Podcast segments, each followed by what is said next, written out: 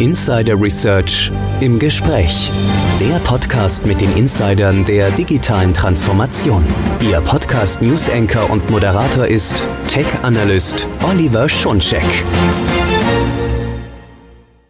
Hallo und herzlich willkommen zu unserer neuen Ausgabe von Insider Research im Gespräch, der Podcast mit den Insidern der digitalen Transformation.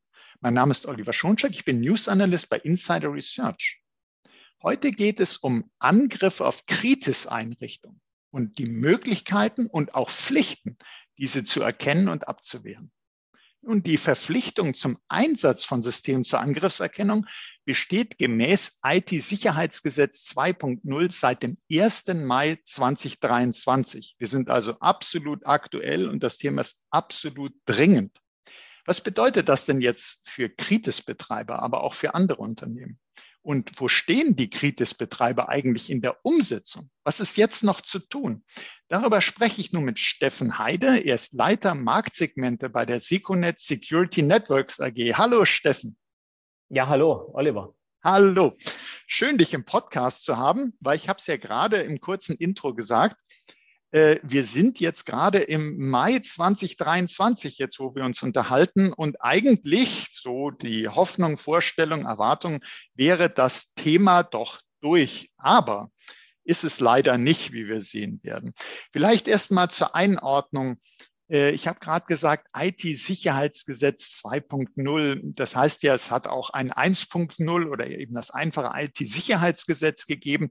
Und mit 2.0 hat sich ja einiges geändert. Vielleicht, dass wir da erstmal drüber sprechen. Zum Beispiel hat sich ja der Kreis der Kritis-Einrichtungen vergrößert. Das heißt, wer wird alles als kritische Infrastruktur gesehen? Kannst du uns da ein Update geben? Wer gehört denn jetzt auch noch dazu? Ja, wie du schon gesagt hattest, äh, hat sich der Kreis äh, vergrößert. Ähm, das erste IT-Sicherheitsgesetz äh, ist aus dem Jahre 2015. Das heißt, wir haben insgesamt schon acht Jahre IT-Sicherheitsgesetz. Wer damals schon dazugehörte, war das ganze Thema Sektor Energie, das heißt Stromversorgung, Gasversorgung, Kraftstoff, und Heizölversorgung, aber auch die Fernwärme ist Teil des Sektors Energie. Alle diese Betreiber sind auch verpflichtet, dann entsprechende Vorkehrungen und Umsetzung des IT-Sicherheitsgesetzes abzubilden. Im Sektor Wasser war es die Trinkwasserversorgung, die für uns alle sehr wichtig ist, aber auch die Abwasserbeseitigung, äh, denn die ist auch wichtig, um beispielsweise Seuchen zu verhindern. Ähm, Im Bereich Ernährung gab es den Lebensmittelhandel, äh, die Herstellung von Lebensmitteln und die Behandlung von Lebensmitteln, die wichtig sind, essentiell sind. Und alle diese Hersteller bzw. Betreiber sind auch verpflichtet, dann entsprechende Umsetzung zu machen. Und im Gesundheitswesen, wir haben das gerade mitbekommen, Antibiotika für Kinder gibt es gerade nicht und äh, die Diskussion in der Politik hält an, ähm, sind auch essentielle Themen, die dann eben als kritisch zu bewerten sind, nämlich einmal die Versorgung, wie gesagt, mit lebenserhaltenden Medizinprodukten. Das betrifft die Herstellung, aber auch die Abgabe und natürlich auch äh, die medizinische Versorgung, äh, insbesondere die stationäre Versorgung. Im Bereich Transport gibt es den Personen- und Güterverkehr, der entsprechend kritisch als kritisch abgebildet ist. Das betrifft natürlich Schienenverkehr, das betrifft aber auch die Luftfahrt. Äh, Im Bereich der Informationstechnik und der Telekommunikation ist es so, dass eben gerade die Telekommunikationsbetreiber, äh, das heißt Sprach- und Datenübertragung, essentiell wichtig sind für uns. Das merken wir jeden Tag. Wir müssen telefonieren, wir müssen die Datenverarbeitung nutzen können. Äh, vielleicht sogar im Homeoffice. Äh, das ist essentiell und wichtig für uns alle heutzutage. Äh, aber eben auch die Datenspeicherung und die Verarbeitung, also beispielsweise Rechenzentrumsbetriebe, sind als kritisch entsprechend definiert. Neben Banken, die natürlich dafür Sorge tragen müssen, a, dass wir Bargeld haben, aber auch, dass wir eben am Zahlungsverkehr teilnehmen müssen. Das alles gibt es seit 2015. Die Frage war ja, was ist jetzt dazugekommen? Letztendlich ähm, ist das schon eine ganze Menge, was den äh, IT-Sicherheitsgesetz 1.0 betrifft. Das sind nämlich insgesamt so ungefähr 1700 Unternehmen, die da entsprechend betroffen sind. Und was jetzt noch dazugekommen ist, ist das ganze Thema Siedlungsabfallentsorgung. Also der ganze äh, die müllverarbeitende Industrie, wenn ich mal das so sagen soll, also der Abtransport äh, einschließlich dann auch weiteren Verarbeitung, also die Müllverbrennung beispielsweise, aber eben auch ähm, die entsprechende Recyclingmaßnahmen, die sich gegebenenfalls anschließen. Die sind jetzt neu dazugekommen beim IT-Sicherheitsgesetz 2.0, was die Kritis-Bereiche anbelangt. Aber es sind noch weitere Bereiche dazugekommen, die nicht mhm. als Kritis einzuordnen sind. Und das ist nämlich einmal die Unternehmen im besonderen öffentlichen Interesse. Das ist sowas wie Rüstungsindustrie, aber auch Chemieindustrie, also die Basiswirtschaft, die Volkswirtschaft wichtigsten Unternehmen in Deutschland, ähm, als auch Störfallbetriebe, also die dafür Sorge tragen, beispielsweise wenn eine Gaspipeline ähm, kaputt geht oder eben explodiert oder was auch immer, äh, dass diese Störfallbetriebe dann auch äh, mit ihrer IT und mit ihrer OT helfen können, diese schnell wieder zu reparieren. Ähm, alle die sind auch verpflichtet, dann entsprechend das IT-Sicherheitsgesetz äh, zu einzuhalten. Ähm, zusätzlich wurden aber auch Produkthersteller mittlerweile verpflichtet. Ähm, das geht so weit, dass man dann eben äh, auch Vertrauenswürdigkeitserklärungen abgeben kann, muss über diese gesamte Kette. Das wird noch gerade ausgearbeitet. Das ist noch nicht so richtig im Fluss. Aber ähm, diese Hersteller kommen mehr und mehr dazu, so dass eben auch hier der Gesetzgeber beziehungsweise das BSI, gegebenenfalls auch die BNetzA, Anforderungen an Hersteller definieren können, was nicht unbedingt der Betreiber machen muss. Da, ja, da möchte man ja fast sagen, ja, möchte man fast sagen, was gehört denn nicht dazu, so viel wie dazugehört und wie sich das ja auch auswirkt. Das sollst du ja jetzt wahrscheinlich auch sagen, dass sich äh, das äh, wenn, wenn, selbst wenn ich nicht zu dem engen Kreis gehöre, kann ja auch sein, dass ich trotzdem mit betroffen bin. Aber ich wollte nur äh, sozusagen sagen, wie erstaunlich viele eigentlich jetzt auch unter unserer Hörerschaft direkt oder dann gegebenenfalls auch indirekt betroffen sind. Ja, ja, es sind sehr viele betroffene Unternehmen äh, dabei. Wie gesagt, es sind ungefähr 1700 Unternehmen, die heute schon betroffen sind. Ähm, natürlich auch ähm, kommen immer wieder neue dazu. Ähm, dafür gibt es eben eine Bewertung ähm, gemäß Kritis V.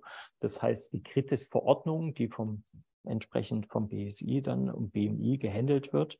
Äh, und äh, dort stehen eben genau bestimmte Unternehmenskategorien drinne, die davon betroffen sind. Und was jetzt zum Beispiel dazugekommen ist, wir wissen das alles, vor ein paar Jahren gab es noch keine LNG-Terminals. Ähm, also Flüssiggas, äh, die entsprechend äh, abgebildet werden müssen. Heutzutage ist das ein wichtiges Thema und äh, das wird gerade diskutiert auch, wie dann LNG-Terminals dann entsprechend auch mit aufgenommen werden in die in die äh, entsprechende Betroffenheit zu dem IT-Sicherheitsgesetz. Ähm, ja, es sind sehr viele Unternehmen, ähm, aber man muss sagen, das sind meistens die großen Unternehmen. Also äh, der Tante-Emma-Laden, der Lebensmittel verkauft, beispielsweise, ist nicht wirklich betroffen. Äh, der erreicht diese Werte nicht, die dann wirklich notwendig sind, um eben als kritisch entsprechend eingestuft zu werden. Also mhm. meistens sind das die großen Unternehmen, ähm, äh, die man so auch tagtäglich kennt, als Stromversorger, als Wasserversorger. Es sind jetzt nicht die Kleinstläden, den Späti hier in Berlin um die Ecke, der dann eben verpflichtet wird, irgendwelche IT-Sicherheits- Gesetzvorgaben dann auch umzusetzen. So ist es nicht. Ähm, das sind dann nur die großen. Aber man könnte doch auch sagen, also möchte ich einfach nur vorbeugen, wenn jetzt jemand zuhört und sagt, naja, also hm, ich glaube, das sind zwar sehr viele äh, Unternehmen und, und Betreiber, äh, die da jetzt drunter fallen, und, äh, aber ich selbst nicht. Ich glaube, ganz so Einfach kann man sich da auch wieder nicht machen, weil man ja doch, äh, so stelle ich mir jedenfalls vor, und du hast ja vorhin gesagt, mit dem Thema der Lieferkette, die ganze Kette, zum Beispiel bei Produktherstellern, dass man vielleicht ein Dienstleister ist für jemanden im Kritisbereich und dann aber gewisse Anforderungen letztlich auch auf einen zukommen, äh, weil ganz einfach der Kunde, der Kritisbetreiber das weitergeben muss oder auch weitergeben wird äh, und Anforderungen stellen wird, so man so die ein oder andere Verpflichtung letztlich erben wird aus seinen Lieferanten oder äh, Kundenbeziehungen. Ja, das ist so. Genau. Ähm, also die eigentlichen Kritis-Betreiber, also nehmen wir jetzt mal einen Stromversorgungsbetreiber oder einen Netzbetreiber im, im Bereich äh, Energie, der ist beispielsweise verpflichtet, ein sogenanntes Informationssicherheitsmanagementsystem einzuführen. Und mit dem ISMS ähm, so heißt das abgekürzt, äh, kommen natürlich Verpflichtungen auch einher für den Betreiber, seine Dienstleister zu steuern und Anforderungen mitzugeben an die, deren Produkte beziehungsweise an deren Dienstleistung oder eben wie die Dienstleistung ausgeführt wird. Und natürlich muss auch jemand, der ein System wartet, beispielsweise der Hersteller Siemens, der, äh, der dann da oder dort auch Systeme wartet bei äh, einem Netzbetreiber muss natürlich auch entsprechende Sicherheitsvorkehrungen umsetzen. Und der Betreiber gibt diese in der Regel vor. Und das ist die sogenannte Dienstleistersteuerung, die er dann übernimmt, wo er dann entsprechend Maßnahmen abbildet, die dann eben den Dienstleister auch verpflichten, das Ganze sicherer zu machen. Mhm. Jetzt, jetzt haben wir gesehen, der sowieso schon große Kreis äh, der Betroffenen hat sich nochmals erweitert und es gibt welche, die sind indirekt betroffen. Aber es hat sich doch mit dem IT-Sicherheitsgesetz 2.0 noch etwas bei den Anforderungen getan, denke ich. Was ist denn da hinzugekommen? Also einerseits für wen es gilt, äh, aber auch jetzt noch hinsichtlich der Anforderungen. Was ist denn da neu? Ja, also neu sind im Wesentlichen, also es sind einige Sachen neu. Ähm, ich komme auf die wesentlichen Punkte eigentlich nur. Ähm, das ist einmal natürlich, äh, dass man eben vertrauenswürdige IT-Komponenten einsetzt. Ähm, das wird, wie gesagt, gerade definiert, welche das sind und wer davon betroffen ist. Ähm, das ist die sogenannte Liste der kritischen Komponenten, äh, dass man nicht irgendwas einsetzt, sondern eben äh, von einem Dienstleister oder Hersteller, der eben auch vertrauenswürdige Komponenten liefert. Wir kennen die Diskussion aus dem politischen Raum äh, hinsichtlich Huawei äh, und chinesischen Produkten oder eben auch russischen Produkten. Wir hatten das ganze Thema auch mal bei Antivirensoftware äh, von einem russischen Hersteller. Äh, welche vertrauenswürdige IT sollte man einsetzen und welche sollte man nicht einsetzen. Ähm, und hier gibt es entsprechende Änderungen beziehungsweise Definitionen, es gibt äh, Ausweitung der Meldepflichten. Das heißt, äh, wenn beispielsweise äh, Informationen an das BSI weitergeleitet werden müssen zu bestimmten Vorfällen, die passieren, ähm, dann wird das natürlich mit einer entsprechenden Informationsbereitstellung definiert. Und hier gibt es Ausweitungen dazu, also welche Informationen dann auch an das BSI übermittelt werden müssen. Und wir haben, und das ist ein Thema, was wir uns heute auch äh, dann entsprechend weiter, glaube ich, interessieren wird, das ist äh, der Einsatz von Systemen zur Angriffserkennung. Ähm, mhm. hier sind die Unternehmen äh, verpflichtet, auch solche Systeme umzusetzen, so dass man eben auch ähm, entsprechend Transparenz im Netzwerk hat. Aber da kommen wir gleich wahrscheinlich im Detail dazu. Absolut, weil das ist ja auch äh, sehr spannend. Wir wissen ja, dass äh, Kritis-Einrichtungen sind ja deshalb kritisch, weil ihr zum Beispiel Ausfall so äh, schlimme Konsequenzen für die Gesellschaft, für die Öffentlichkeit, für die Wirtschaft hätte. Und deshalb sind natürlich Cyberattacken, die alle Unternehmen, alle Einrichtungen betreffen, bei Kritis-Einrichtungen noch besonders äh, schwer als besonders schwer einzustufen. Und umso wichtiger erscheint es da ja, solche Angriffe möglichst schnell zu erkennen. Aber jetzt so der Begriff eben Angriffserkennung was kann man sich darunter vorstellen? Sollte ja wahrscheinlich, ich meine, Angriffserkennung, sage ich jetzt mal so, ist äh, auch in Anführungsstrichen, wenn ich merke, oh, mein, all meine Systeme stehen, ist es zum Ausfall gekommen. Da sehe ich auch dran, es hat wahrscheinlich einen Angriff gegeben, aber das ist damit ja sicherlich nicht gemeint.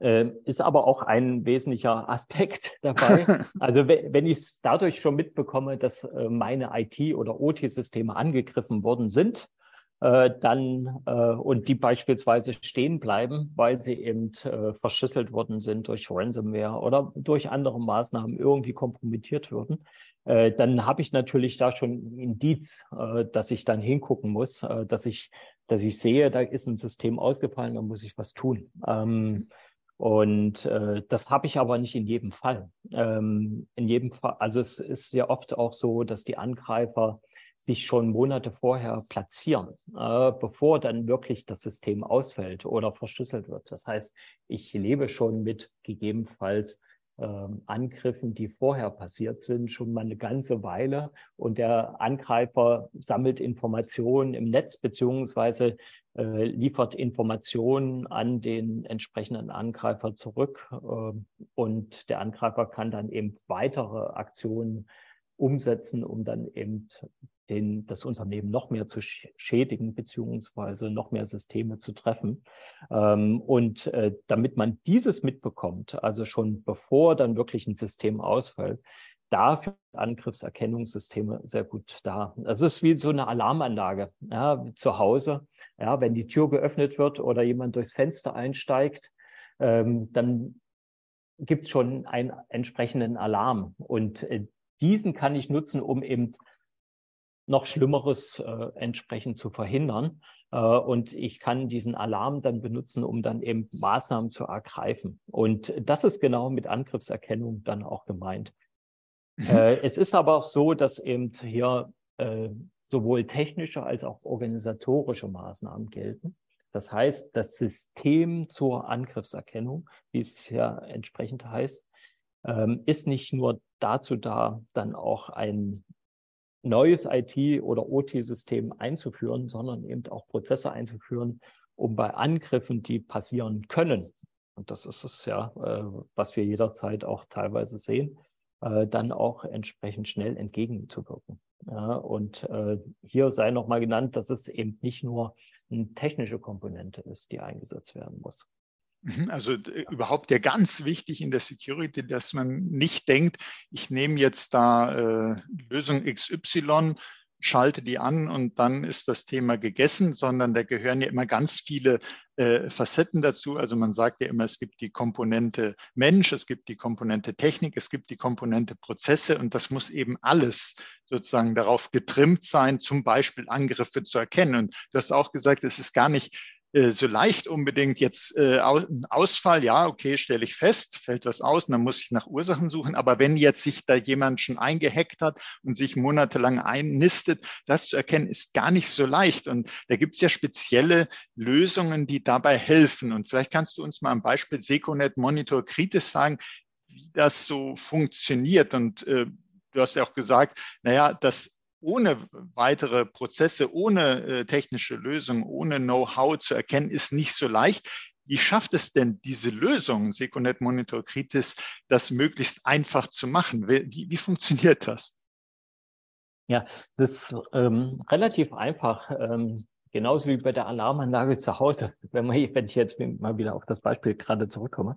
Letztendlich muss ich äh, diesen diesen Umstand beobachten und äh, habe natürlich bestimmte Muster, äh, die dann entsprechend gelten. Und das ist genau äh, das, was Angriffserkennung auch ausmacht. Ich, äh, ich referenziere auf Muster, äh, die ich äh, kenne.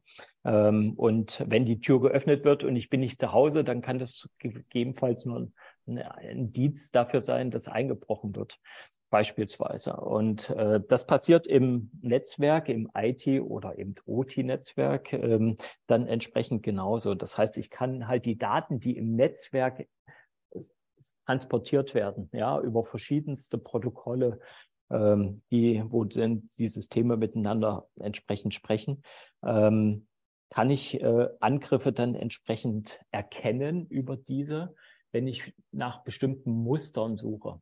Ähm, das ist wie bei Virenscannern. Die suchen auch nach Mustern auf meinem Rechner, ähm, um eben ein Virus zu erkennen. Und ich kann Angriffe auch nach Mustern auf, auf Basis von Mustern erkennen, um diese zu identifizieren. Äh, und äh, das hat auch das BSI in der Orientierungshilfe zu dem Thema Angriffserkennung festgeschrieben, dass diese Systeme genau solche Muster beziehungsweise Signaturen erkennen müssen. Zusätzlich mhm, gibt es also, noch die Möglichkeit, auch Logdaten auszuwerten. Das heißt, wenn sich jemand beispielsweise zehnmal ein, ein System anmeldet, äh, um sich unbefugten Zugang zu dem System ja, äh, zu ergaunern, so würde ich es mal formulieren, äh, dann können auch diese Logdatenauswertungen helfen, um eben genau diese Angriffe zu erkennen. Also wir haben einmal auf der Netzwerkebene ein, eine Möglichkeit, äh, Angriffe zu identifizieren, aber wir haben auch im Rahmen von Log-Auswertung Möglichkeiten, äh, Angriffe zu identifizieren. Und beides kann unser Tool Secunet Monitor Kritis. Und ich glaube, dann ist es dann ja auch besonders wichtig, dass so eine Lösung, wie es eben bei euch der Fall ist, äh, all diese Muster immer aktuell, äh, dass es aktuell gehalten wird, dass man sozusagen neue Angriffssignaturen, nenne ich es mal so, äh, dass die eben aktuell drin sind, dass man danach suchen kann und dass man auch eine intelligente Lösung hat, die im Log-Management, äh, wir, wir alle wissen ja, äh, wenn man in solche Log-Dateien reingucken würde, ohne gewisse intelligente Funktionen da was zu finden, das wäre zum Verzweifeln. Also dass auch da sozusagen so ein Tool wirklich äh, unterstützen kann. Wir wissen ja, dass ganz viele Angriffe im Nachgang wird geguckt bei Unternehmen, dann hieß es, ja, ähm, wenn wir in die Logdateien reingeguckt hätten, hätten wir was gesehen. Geschieht aber häufig nicht, weil das eben zu aufwendig erscheint, weil man nicht die richtigen Lösungen hat und sondern einfach nur die Logdateien irgendwo hinspeichert und dann werden die nicht durchgeguckt, äh, mangels Ressourcen, mangels Tools. Äh, und mit so einer Lösung hat man das eben dann zur Hand, dass man nicht etwa schon die Indizien da drinne hätte und übersehen muss, weil man eben nichts zur Hand hat, sondern dass man auch da die Angriffe erkennen kann. Jetzt äh, hat ja Seconet kürzlich eine Studie durchführen lassen zum Thema Angriffserkennung bei kritischen Infrastrukturen. Da wäre ich mal ganz gespannt, was hat diese Umfrage denn ergeben? Also gerade auch, wie sehen denn Kritis-Unternehmen das Thema Angriffserkennung? Wo stehen die? Also einfach, dass wir ein Gefühl bekommen. Wir haben ja jetzt schon Mai 2023 und äh, was, wie, wie waren die denn so vorbereitet? Also wir haben ähm Genau, wir haben eine Studie durchführen lassen. Wir müssen sagen, Tech Consult hat die Studie umgesetzt. Äh, wir sind nur, haben hier nur Unterstützung geleistet. Ähm, und diese Studie hat verschiedenste Aspekte aufgedeckt, ähm, was äh, die Umsetzung von Angriffserkennungssystemen bei Kritis-Unternehmen bedeutet. Äh, letztendlich kann man sagen, dass, und das ist, glaube ich, auch ein sehr wichtiges Ergebnis der Studie, dass 74 Prozent der befragten Unternehmen äh, es durchaus als Informationsgewinn äh, sehen, solche Systeme entsprechend einzusetzen. Also das ist das genau, was Sie eben gerade gesagt hatten oder was du gesagt hast. Sorry, wir waren beim Du. Ähm, was du gesagt hattest. Ne? Äh, letztendlich ist man erfreut über technische Unterstützung äh, bei solchen Analysen. Äh, wenn ich es mit der Hand mache oder mit den Augen, ja, dann äh, rutscht mir gegebenenfalls was durch. So ein System, der das, das das automatisiert macht, ist natürlich wunderbar, um dann eben sich auch zu entlasten äh, und vor allen Dingen vielleicht auch ein bisschen ruhiger zu schlafen. Ja, wenn da was ist, dann meldet sich das System. Ähm, das ist ja wie bei der Alarmanlage auch zu Hause. Ich vergleiche das nochmal mit diesem System. Mhm. Ja, ist ein super ähm, Vergleich. Finde find ich ja, richtig gut. Also, mhm.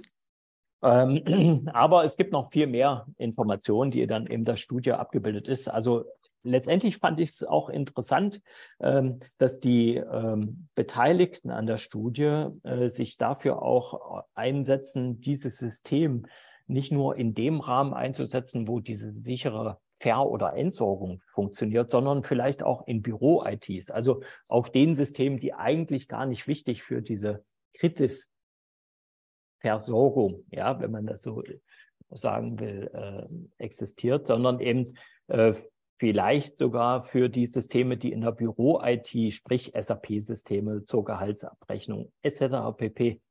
notwendig ist, dass man eben diese Angriffserkennung auch dort einsetzen will das kam bei der Studie raus. Das heißt nicht nur in den Bereichen, wo man es muss, sondern eben zusätzlich auch kann.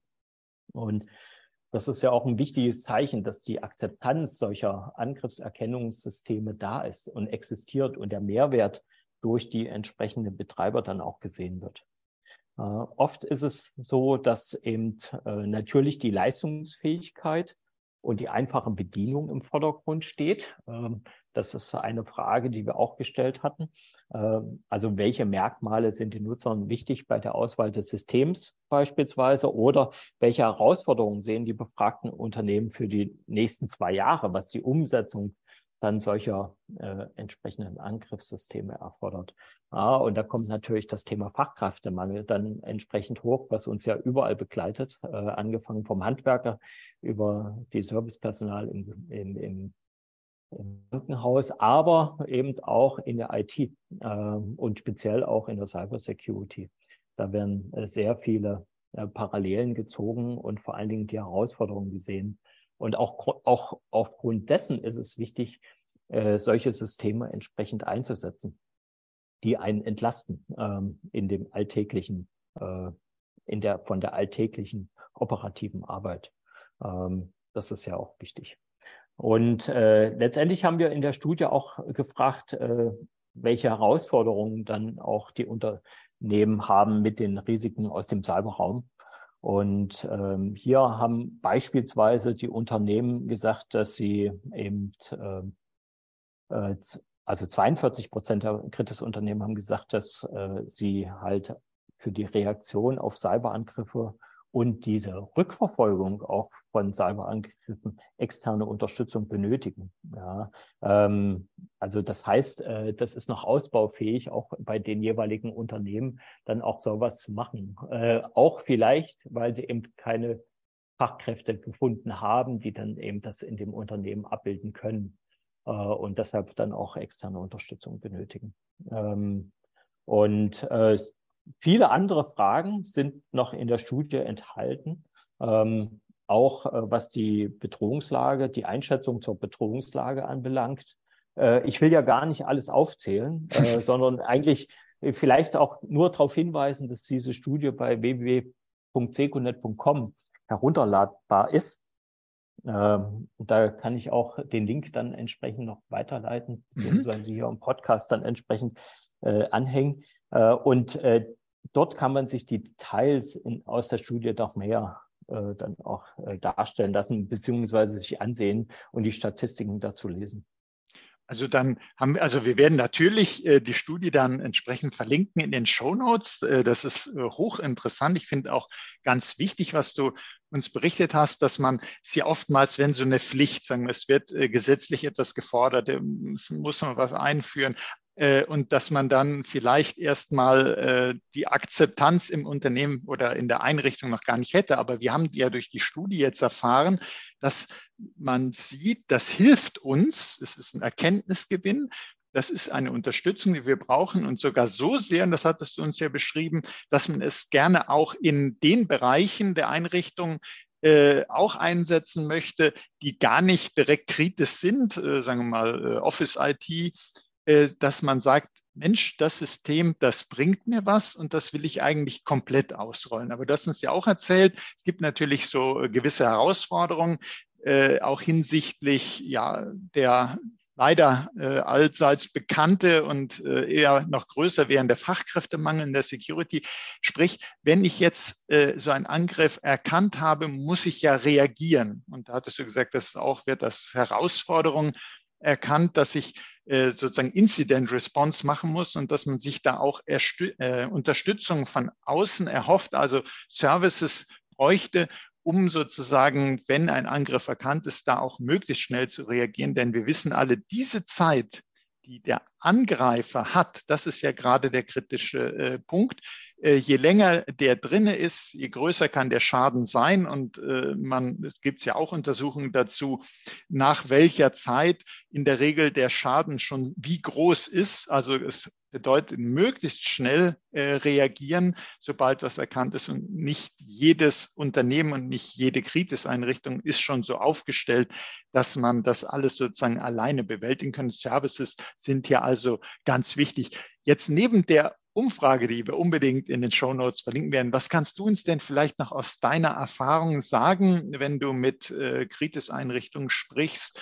Ähm, wie, wie sind die denn ja, wie waren die in den letzten Monaten, Wochen äh, aufgestellt? Waren die eigentlich schon so weit, wie man es am ersten Mal sein sollte? Oder gibt es da hier entsprechend äh, noch einiges zu tun? Was, was kannst du so aus deiner Praxiserfahrung sagen? Ja, letztendlich ähm, gibt es noch einiges zu tun. Es gibt immer was zu tun übrigens. ja, das stimmt. Äh, äh, also man muss immer äh, dem der entsprechenden Bedrohungslage natürlich aktuell begegnen und deshalb muss man dann immer noch, sag ich mal, was zusätzlich auf die Schippe nehmen und dann noch eben entsprechend mehr machen, weil die Bedrohungslage ändert sich ja ständig. Wir hatten gerade auch mit dem Thema Ukraine zu tun, wo sich natürlich die Bedrohungslage nochmal entsprechend verschärft hat oder geändert hat, entsprechend äh, das äh, Niveau dann entsprechend von Angriffen ähm, höher geworden ist. Das heißt, ähm, wir haben halt äh, eine Situation am Markt, wo man eben sehr viel mehr tun müssen. Ähm, aber zurück zur Angriffserkennung. Generell, ja, es ist hier auch noch viel zu tun. Und viele Unternehmen beziehungsweise Betreiber haben noch nichts umgesetzt, beziehungsweise haben was umgesetzt, was sie vielleicht vorher sowieso schon hatten, beispielsweise Virenschutz, beispielsweise IDS auf dem, also Intrusion Detection Systeme auf der Firewall-Seite. Aber es geht eben, wie gesagt, noch weiter hinaus. Also wir brauchen noch mehr Informationen. Wir brauchen SIEM-Systeme, also diese Log-Aggregation, um die Logdaten auszuwerten, die ich vorhin gesagt hatte aber eben auch zusätzliche Umsetzung, um eben Sensorik im Netzwerk abzubilden. Denn die Viren oder Trojaner oder Angriffe, die kommen nicht nur alleine durch die Firewall, also über das Internet äh, sozusagen rein, sondern sie kommen vielleicht durch unbedachtsame Arbeiter äh, dann auch über USB-Stick Einbindungen rein, die sie vielleicht gefunden haben auf dem Parkplatz oder eben äh, zu Hause irgendwie mal mitgenommen haben, haben. Und darüber kommt dann eben entsprechende äh, Angriffe zustande, wie man dann auch öfter mal hört und sieht. Auch eine Ransomware-Attacke, die gegebenenfalls positiv äh, entsprechend umgesetzt worden ist. Also positiv im Sinne, dass es äh, jemanden getroffen hat, also eigentlich einen negativen Schaden äh, verursacht hat. Ähm, und das sind dann eben solche Angriffe, die ich über die Firewall gar nicht mitbekomme, beispielsweise. Ja, oder eben äh, gegebenenfalls auch über den Virenscanner nicht mitbekomme. Und äh, da ist noch einiges zu tun. Ähm, wir denken, dass gerade in diesen OT-Netzen ob das jetzt im Umspannwerk ist oder eben in einer Pumpstation draußen im Feld eines Wasserversorgers, da noch sehr viel umgesetzt werden muss, um eben dann auch wirklich in jedem dieser Teilnetze, die in einem solchen Unternehmen existieren, dann auch solche Angriffe erkennen zu können. Nicht nur auf der Firewall-Seite. Mhm. Und wer, wer das, wenn man jetzt als Unternehmen oder als Kritis-Einrichtung sagt, ähm, ja, stimmt, äh, wir haben jetzt schon Mai 2023, äh, ich müsste da deutlich noch äh, was tun, um die Angriffserkennung dahin zu bringen, dass ich eben nicht nur auf die Erkennung auf Firewall-Ebene äh, setzen kann. Äh, wären, wären das so Punkte, wo du sagst, wenn ich jetzt Produkte, Dienstleistungen suche, äh, worauf man achten sollte, dass man äh, nicht sich in Scheinsicherheit wiegt und sagt, ja, wir haben eine Firewall, wir haben Antivirenschutz und äh, die Internetangriffe kennen wir schon, sondern dass man eben auch dran denkt, es gibt ja auch noch andere Wege. Wären das Punkte, wo du sagst, Unternehmen sollten darauf achten, dass sie möglichst äh, breiter aufgestellt sind im Schutz ja, ähm, breiter oder tiefer, wie auch immer. Ähm, also wie gesagt, in jedem, möglichst in jedem Netzsegment, in jedem wesentlichen Netzsegment dann auch entsprechenden Schutzmechanismus abbilden und Sensorik im Feld verteilen. Ähm, dass ich komme nochmal zurück auf die Alarmanlage vielleicht am Anfang. Ne? Wenn ich das nur an der Tür habe, ja, und die Anbrecher greifen dann über das Fenster äh, rein, äh, dann nützt mir die Alarmanlage gegebenenfalls wenig, ja, weil ich habe die Fenster nicht abgesichert. Ähm, und äh, das heißt, ich muss eben versuchen, möglichst die Sensorik im gesamten äh, Raum, äh, den ich dann entsprechend sichern möchte, dann entsprechend äh, auch zu verteilen und richtig zu positionieren und richtig einzusetzen. Oder um in deinem schönen Bild mit der Alarmanlage zu bleiben, äh, so eine andere Schnittstelle, anderer Zugang. Vielleicht kann man ins Haus auch durch die Garage, was ja viele Einbrecher auch machen, äh, in die Garage rein, dort nach Werkzeugen suchen und mit diesen Werkzeugen aus der Garage die Tür ins Haus öffnen, die von der Garage reinführt. Es gibt also äh, nicht nur das, was ich, äh, das Internet, um reinzukommen, sondern es gibt viele Wege und die müssen eben alle abgesichert werden. Jetzt haben wir eingangs eben darüber gesprochen, es gab das IT-Sicherheitsgesetz 1.0, dann das IT-Sicherheitsgesetz 2.0. Wie siehst du denn da die weitere Entwicklung? Ist das sozusagen jetzt Endausbaustufe oder kommt da noch mehr? Da kommt noch mehr. Ähm, und zwar ist es so, dass auch gerade im internationalen Bereichen äh, diskutiert wird, was man alles machen muss und was man alles machen kann. Ich glaube, Deutschland ist schon ganz gut aufgestellt, ähm, was äh, die Kritis-Betreiber äh, betrifft. Ähm, aber äh, wir sehen das an der europäischen Diskussion, dass eben auch äh, gerade andere Länder und ich rede ja von der NIS-2-Richtlinie, die gerade auch äh, verabschiedet worden ist. Andere Länder äh, weiter drüber nachdenken, auch äh, kleinere äh, beispielsweise Unternehmen, also Versorgungsunternehmen im, im ländlichen Raum beziehungsweise in kleineren Städten da auch äh, entsprechend zu verpflichten, nach solchen Sicherheitsmechanismen oder solche Sicherheitsmechanismen organisatorisch und technisch, wie gesagt, dann entsprechend äh, umzusetzen. Und ähm, das wird kommen in den nächsten Jahren. Also man ist gerade dabei zu diskutieren, wie man diese NIS-2-Richtlinie der EU auch hier national umsetzt. Äh, das soll alles bis Oktober nächsten Jahres dann entsprechend laufen. Und ähm, das BMI beziehungsweise auch das BSI hat schon dargestellt, dass man eben von einer Verzehnfachung der betroffenen Unternehmen redet. Das heißt, äh, ich hatte ja gesagt, dass wir ungefähr 1700 Unternehmen heutzutage haben. Also wir reden dann von irgendwie 17.000 Unternehmen, die verpflichtet sind. Ähm, und äh, in Deutschland. Ähm, und das ist natürlich dann ein, ein Riesenakt, dann auch solche Systeme entsprechend umzusetzen, beziehungsweise ähm, auch alle Unternehmen auf ein ähnliches Sicherheitsniveau dann entsprechend abzubilden. Und äh, das ist äh, da müssen die Unternehmen, die heute vielleicht noch nicht kritisch sind, also kritisch im Sinne des äh, Gesetzes, des IT-Sicherheitsgesetzes, äh, dann eben auch weiter umdenken und äh, die entsprechenden Umsetzungen hinsichtlich Informationssicherheit dann auch vornehmen. Und da kann ich nur raten, dass man sich heute schon damit auseinandersetzt.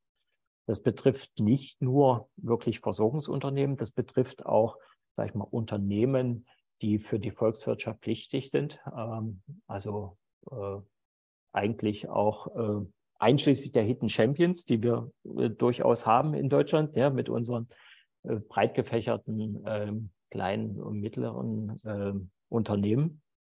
Äh, diese Unternehmen werden dann auch in Zukunft mit verpflichtet werden, äh, Sicherheitsbelange äh, auch in ihrer Geschäftsführung beziehungsweise im Unternehmen mitzudenken, beziehungsweise dann auch beispielsweise Vorfälle an das BSI zu melden.